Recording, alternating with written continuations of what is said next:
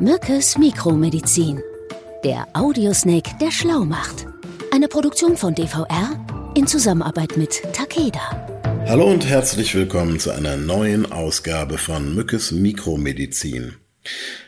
Lieber Martin, wie geht es dir? Ich grüße dich. Hallo lieber Daniel, sehr gut. Und dir? Ja, mir geht's auch ganz gut. Habe mich gerade so ein bisschen von der letzten Aufnahme mit dir erholt und schon befinde ich mich im nächsten Albtraum. Ja. Nein, Spaß beiseite. Es gibt fast nichts, was ich lieber mache. Hör mal, ich glaube, wir weisen direkt zu Beginn der Folge darauf hin. Du bist in deinem Büro im Zentrum für seltene Erkrankungen und uns ist jetzt gerade schon aufgefallen, dass da einiges los ist. Ähm, ich weiß nicht, ob da wieder eine Cocktailparty bei euch auf dem Flachdach gefeiert wird.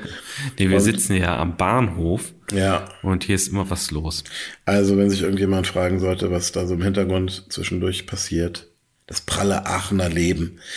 Pralles Leben. Ich habe mir vor kurzem mal wieder eine neue Doku-Reality-Serie angeguckt. Da geht es um Dating ist ja grundsätzlich ein spannendes Thema. Insbesondere, wenn es um Menschen geht, die Autisten sind oder auf dem ähm, im autistischen Spektrum liegen, heißt das, glaube ich. Ich bin mir, als ich das sah, nicht so ganz sicher gewesen, ob ich das cool finden soll oder ob das irgendwie so was sehr voyeuristisches auch hat. Was das Ganze bei mir ausgelöst hat, auf jeden Fall ist, dass ich mehr darüber wissen möchte, über das Thema Autismus noch und so ein bisschen mal die Oberfläche verlassen möchte, gemeinsam mit dir. Mhm. Bist du bereit? Was möchtest du wissen? Los geht's. Also ich meine, die meisten Leute, die über Autismus nachdenken, die landen ja so bei diesen klassischen Klischees und popkulturellen Referenzen, die es gibt.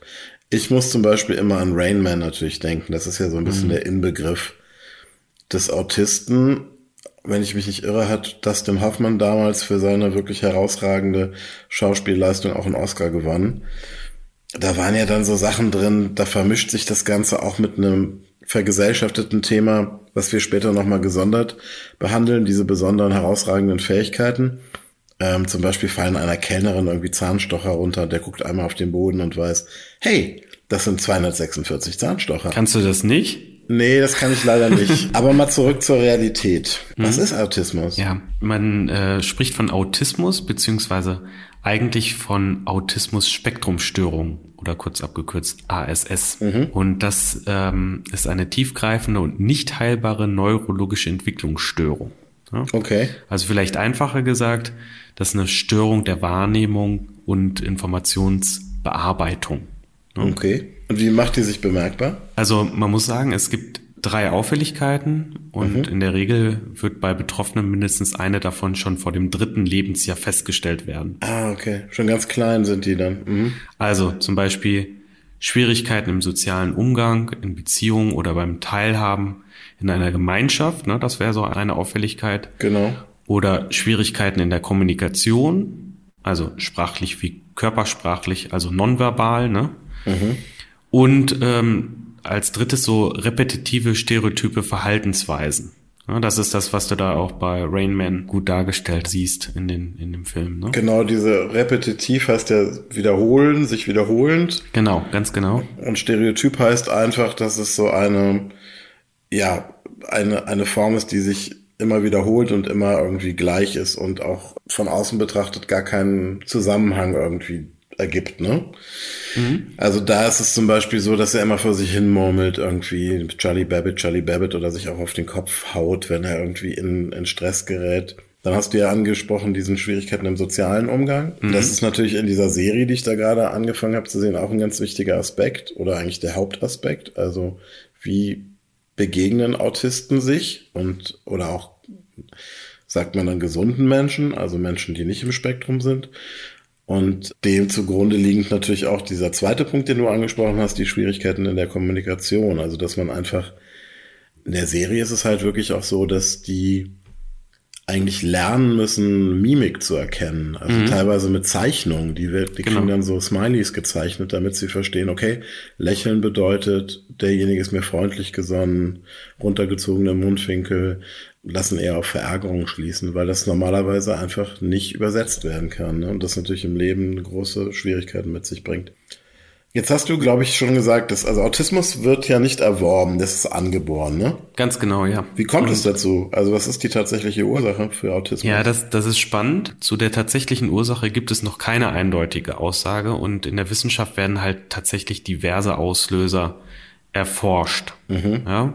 Also ähm, man muss sagen, das Gehirn von Autistinnen oder mhm. Autisten arbeitet schlicht einfach anders. Ja? Sie mhm. empfinden anders und äh, wahrscheinlich spielt hier auch die Genetik eine wirklich wichtige Rolle. Also mhm. man weiß, dass, dass äh, ungefähr 100 oder mehr als 100 Gene, die untersucht wurden, ja bei Autismus tatsächlich eine Rolle spielen. Mhm. Es gab ja mal, das habe ich in der Vorbereitung gelesen, mal wieder etwas, oder das heißt etwas sehr frauenfeindlich.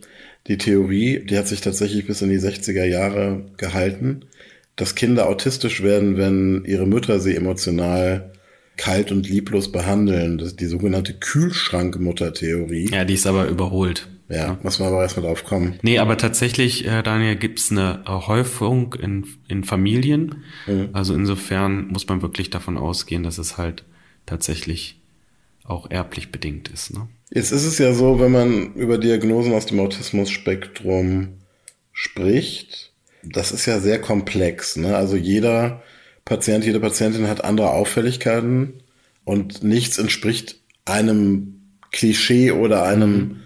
erkennbaren Muster jetzt zwangsläufig. Ist das richtig? Ja, ja, das stimmt. Also nicht jeder im Spektrum baut still vor sich dann so ein Kartenhaus auf oder äh, meidet Bild, äh, Blickkontakte. Ja, das ist auch in der Serie so. Du hast ja auch, also tatsächlich auch hm, Leute, die sind relativ forsch, also wo du so auf den ersten Blick auch gar nicht vermuten würdest, dass die Autisten sind. Ja. Und ähm, das nee. zeigt auch nochmal, dass es da ganz verschiedene Abstufungen gibt. Ne? Ja, aber wenn du es rausfinden willst, es gibt äh, tatsächlich spezielle Fragebögen, ne, die gerade natürlich auch diese Punkte, die ich vorhin schon gesagt hatte, also diese, äh, diese Verhaltensmuster abfragt mhm.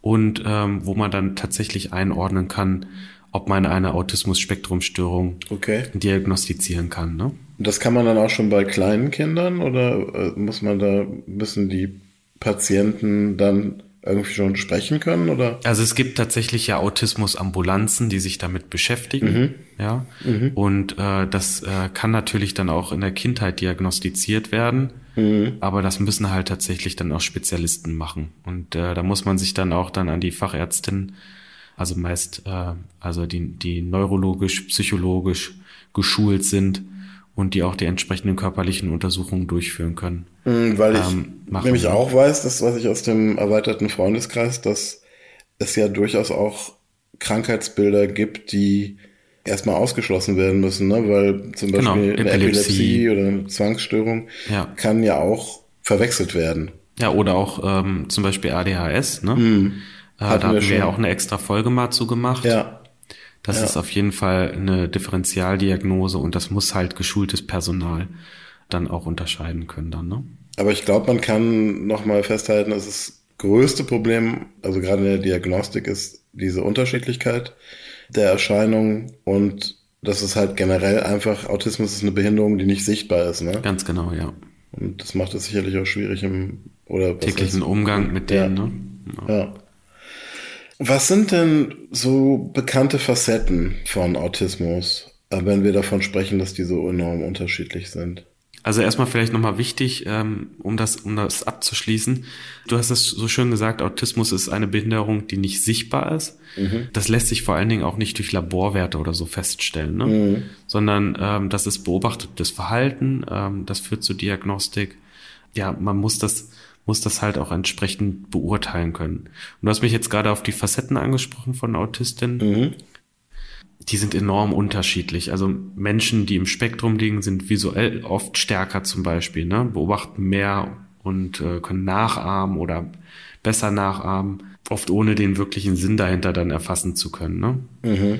Oder die, die Mimik ist oft eingeschränkt, starrer beispielsweise. Mhm. Und äh, du hast es auch vorhin angesprochen, auch Schwierigkeiten haben, äh, die Mimik des Gegenübers zu deuten. Ne? Mhm. Also die brauchen dann auch so Modelle, um das richtig einschätzen zu können. Ne? Also müssen sich da so Stützen bilden. Genau. Auch zum Beispiel der mangelnde Sprachentwicklung, also wo der Redefluss oft äh, monoton ist beispielsweise. Ne? Mhm. Oder die Überforderung in soziale Interaktion, weil man einfach nicht weiß, was man zu tun hat. Das wäre so ein Thema. Ja, und auch so einfache Sachen, ne? Also Blickkontakt zu halten zum Beispiel, das ist ja, ja. und ähnlich wie bei dir, also ich meine, das ist ja auch so eine Sache, die uns manchmal so ein bisschen äh, Schwierigkeiten bereitet, glaube ich.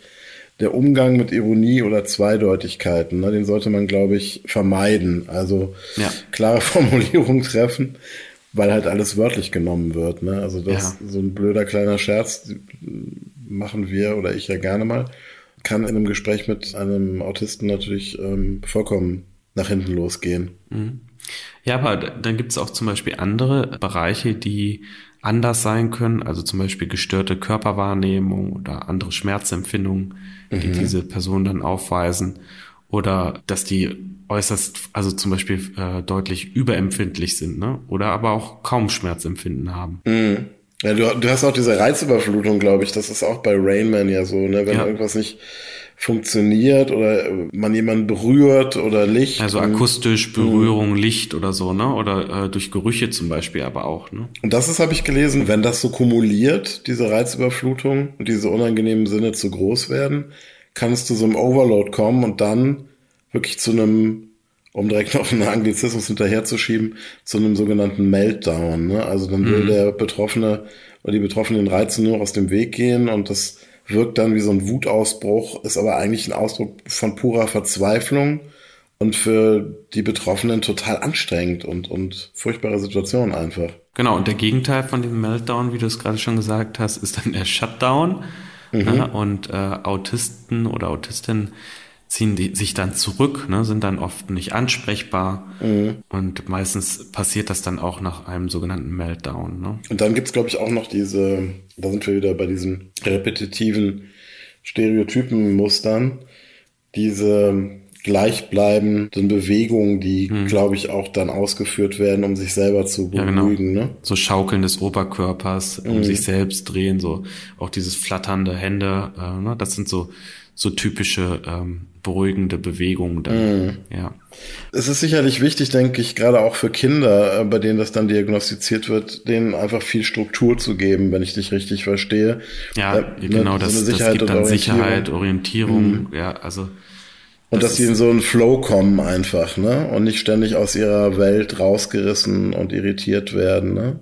Mhm. Bei autistischen Erwachsenen ist das da ein bisschen anders, ne? weil mhm. die können sich ja dann auch besser artikulieren mhm. haben bestenfalls bereits auch Strategien entwickelt, um damit umzugehen. Ne? Ja. Und äh, können sich dann den gesellschaftlichen Erwartungen auch entsprechend anpassen. Ne? Ja. Sag mal, was sagen denn unsere Freunde von der WHO? wie, wie häufig ist denn eigentlich Autismus? Also laut WHO liegt dir das hundertste Kind im autistischen Spektrum, muss man sagen. Mhm. Und äh, dabei sind alle unterschiedlichen intensiven Ausprägungen natürlich aber erstmal abgedeckt. Also von ganz leicht und kaum bemerkbar bis hin zu bis ganz schwer, ja. Extrem. Ja, und äh, was hier auch wieder wichtig ist, also man geht von einem Geschlechterverhältnis von drei zu eins, also teilweise vier zu eins aus. Also mhm. Jungen oder Männer sind demnach häufiger betroffen hier. Also das ist mal anders als bei anderen Erkrankungen. Und ja, da ist einfach auch ganz wichtig, äh, vielleicht auch nochmal zu sagen, dass insgesamt äh, in den letzten 15 Jahren hat sich da viel getan, was vor allen Dingen die Betrachtungs- und Herangehensweise für diese oder an diese äh, Autismus-Spektrumstörung angeht. Mhm. Ne? Gerade auch in der Forschung, in der Behandlung, Therapie ja. vor allen Dingen auch. Ne? Sag mal, jetzt ist es aber ja auch so, wo Licht ist es, beziehungsweise wo Schatten ist es auch Licht.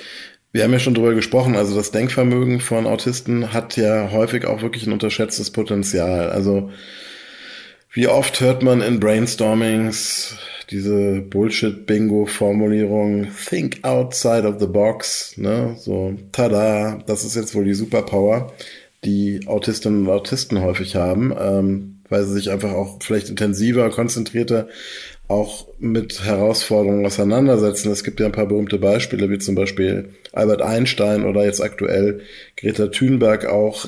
Die haben aber allerdings alle eine Variante des Autismus, die ihr da draußen sicherlich auch schon mal gehört habt, nämlich das sogenannte Asperger-Syndrom. Was ist das Asperger-Syndrom? Also das Asperger-Syndrom, mhm. das ist benannt und bekannt nach dem österreichischen Mediziner Hans Asperger. Mhm.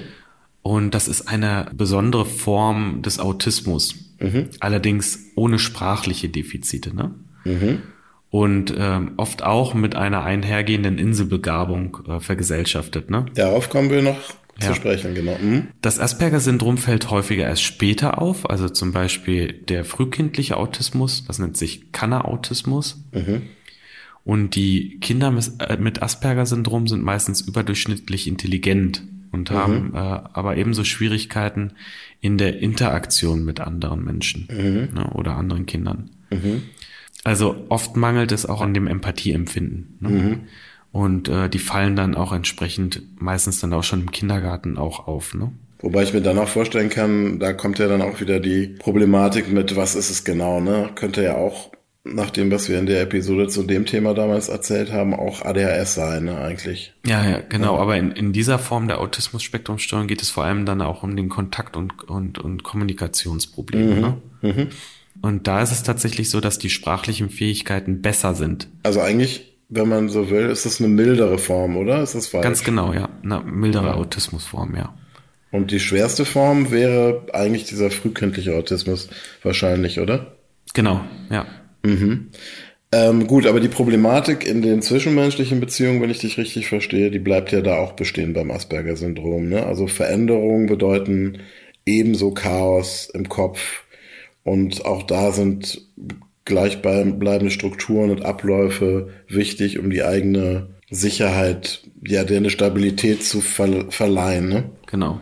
Ist es eine eigenständige Diagnose auch Asperger oder? Also wir, haben ja schon besprochen, dass das autistische Spektrum sehr groß ist, ne? Mhm.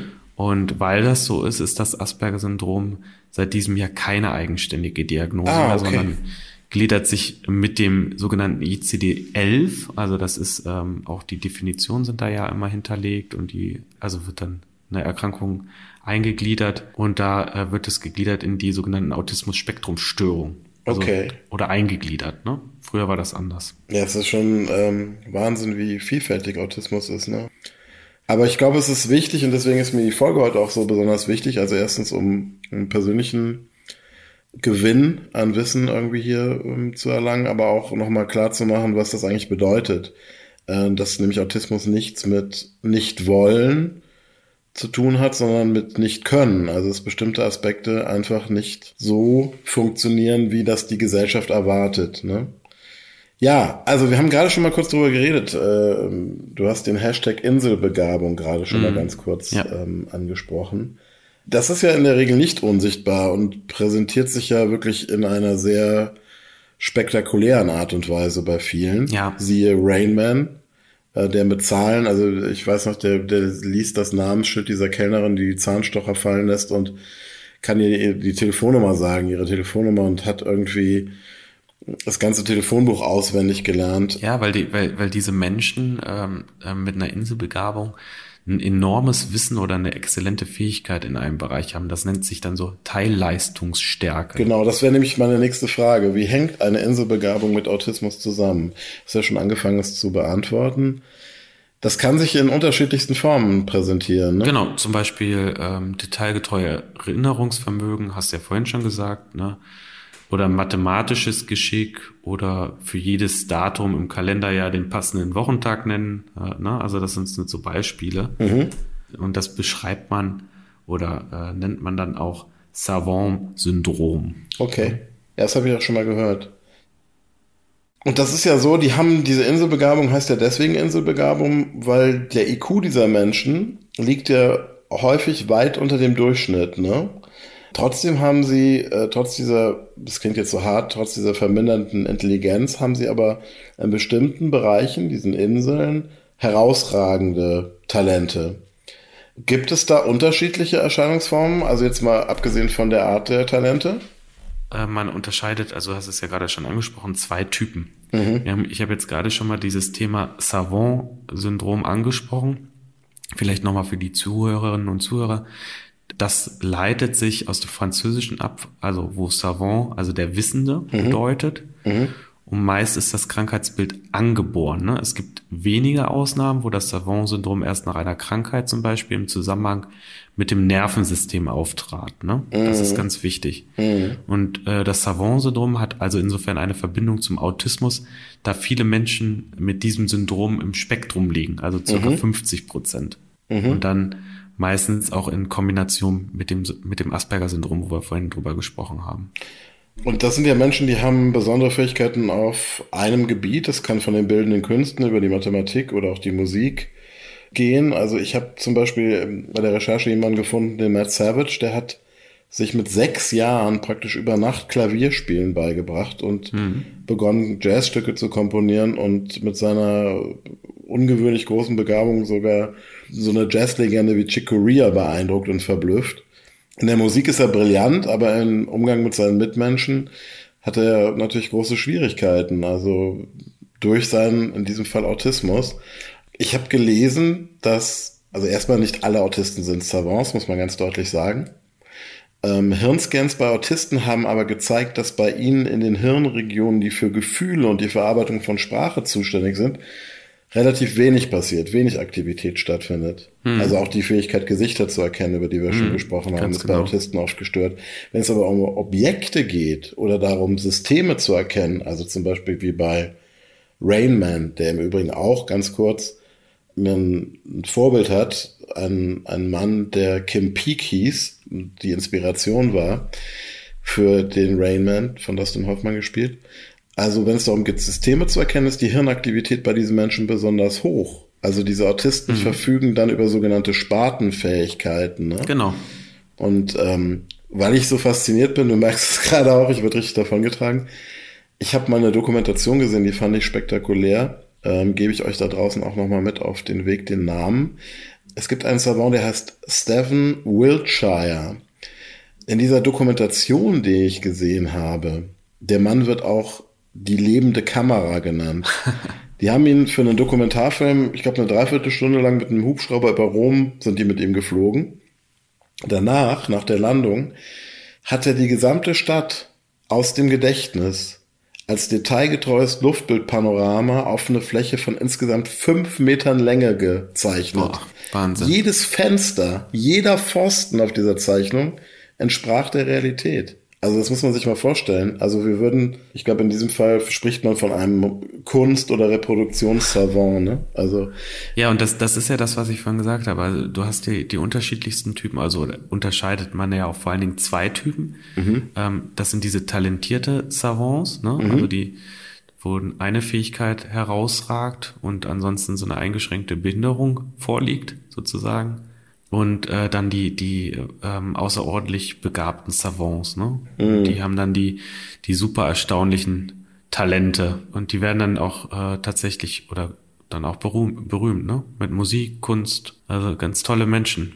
Der konnte übrigens auch das Vorbild für den Raymond konnte zwei Seiten gleichzeitig lesen, eine mit dem linken, die andere mit dem rechten Auge und brauchte für acht Seiten nur 53 Sekunden. Also Boah. praktisch wie ein Computer. Wahnsinn, kann ne? sich gar nicht Aber vorstellen. Auch auf was eigentlich der Mensch äh, fähig sein kann, ne? Mhm. Martin, ich mache fasse noch mal kurz zusammen, worüber wir heute gesprochen haben. Wir haben über mhm. Autismus gesprochen. Ich mache ja. jetzt mal wirklich ganz kurz. Einfach mal ein bisschen dafür geworben, dass man diese Krankheit etwas differenzierter betrachtet Verständnis entwickelt dafür, dass diese Menschen gerade im Umgang mit anderen und der Kommunikation große Schwierigkeiten haben, die sie aber nicht beeinflussen können. Die wollen das nicht so, sondern die können nicht anders. Mhm. Dann haben wir über das Asperger-Syndrom gesprochen, ja. eine besondere Form von Autismus. Und äh, last but not least haben wir über Savants gesprochen. Es gibt im Übrigen tatsächlich, glaube ich, nur so um die 100 als Savants diagnostizierte, erkannte Menschen auf der Welt. Also wirklich ein sehr seltenes Phänomen. Und ja, mit dieser Begeisterung und gleichzeitig natürlich auch dem gebührenden Respekt auch für das Leiden, was solche Erkrankungen auch mit sich bringen, ähm, würde ich mich an der Stelle einfach jetzt von dir verabschieden. Ja, vielen Dank, Daniel. Danke auch an die Zuhörerinnen und Zuhörer, dass ihr dabei wart und äh, dass du mich mitgenommen hast zu dem spannenden Thema. Jetzt hast du mich in meiner ganzen überschwänglichen Begeisterung mit so einem sehr, sehr monotonen Satz rausgeholt. Ja, und auch so, so äh, druckreif und ähm, seriös. Martin, bis bald. bis bald, Daniel. Ciao, ciao. Mach's gut. Tschüss. Tschüss. Sie hörten Mückes Mikromedizin, eine Produktion von DVR in Zusammenarbeit mit Takeda.